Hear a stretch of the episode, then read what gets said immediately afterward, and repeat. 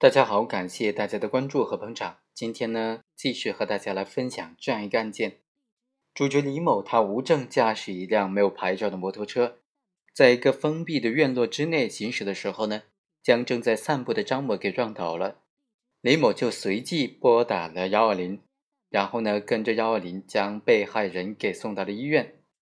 最终仍然抢救无效死亡。但是非常不幸呢，他还没有报警。他将被害人送到医院之后，由于被害人家属报警了，所以公安机关就直接在医院将这个主角给带走了，将这个李某给带走了。此时问题是，李某他构不构成自首呢？像他这种因为抢救被害人没有及时的自动投案，没有及时的报案就被抓获了。如果他到案之后主动的供述全部的犯罪事实，能不能认定为是自首呢？能否认定为自首，关键就在于看行为人是否有投案的准备行为，以及是否有投案的意思表示。根据刑法第六十七条的规定，自首应当有两个基本条件：自动投案，如实供述自己的罪行。根据司法解释的规定，没有能够自动投案而被采取强制措施的犯罪嫌疑人、被告人和已经宣判的罪犯。只有在如实的供述司法机关尚未掌握的本人的其他不同犯罪行为的，才能够视为自首。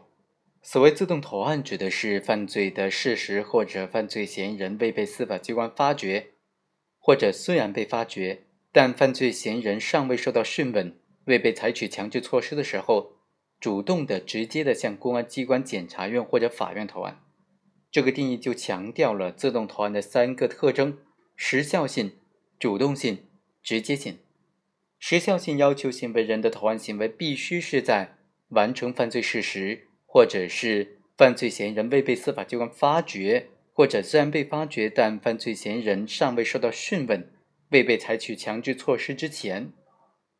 主动性要求行为人的投案行为是出于本人自觉自愿的，直接性呢，就要求行为人应该是本人亲自完成投案行为。而且投案对象是司法机关，但是在司法实践当中啊，自动投案的情况就非常复杂了。所以呢，司法解释又做出了另外的规定：对于不具有实现性、主动性、直接性的其他的自动投案行为呢，也视为自动投案。比如说，不具有实现性的特征，但是经过审查确实准备去投案了，或者正在投案的途中就被公安机关抓获的。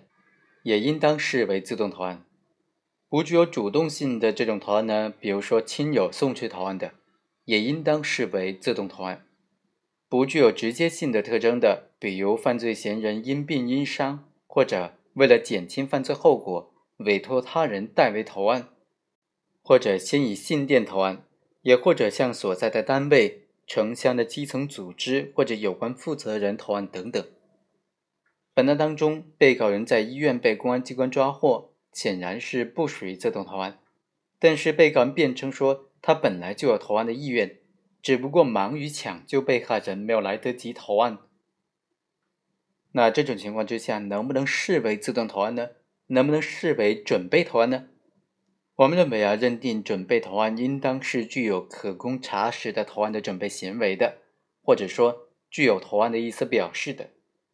本案被告人在送被害人到医院抢救之后，应该说是有时间和条件先行电话投案或者委托他人投案的，但是呢，他没有实施任何投案的准备行为，也没有向任何人表示过准备投案，所以仅仅凭他辩称说有准备投案的内心意愿，还不足以认定他准备投案，所以对于本案的被告人不能够认定为是自首，当然。由于被告人具有减轻犯罪后果、积极抢救受害人以及到案之后如实供述的行为呢，在量刑的时候应当酌情的考虑。有一种观点认为，根据道路交通规则的规定，驾驶人员驾驶车辆肇事的时候，必须立即停车，设法抢救被伤害的人，并且迅速的报告当地的交通管理机关或者人民政府听候处理。对肇事之后畏罪潜逃的，应当加重处罚，也就是说，无论罪名该怎么确定，肇事之后主动投案抢救伤员都是他的法定的义务。所以啊，这种观点认为，这种情况呢，这一类案件呢，是不存在自首的问题的。我们认为啊，这种观点很显然是错误的。本案之所以不能认定为是自首呢，理由是因为自首的证据不足，但绝不是因为交通肇事案件当中存不存在自首的这个原因。事实上呢，刑法并没有明确的规定交通肇事罪的案件排除自首的适用。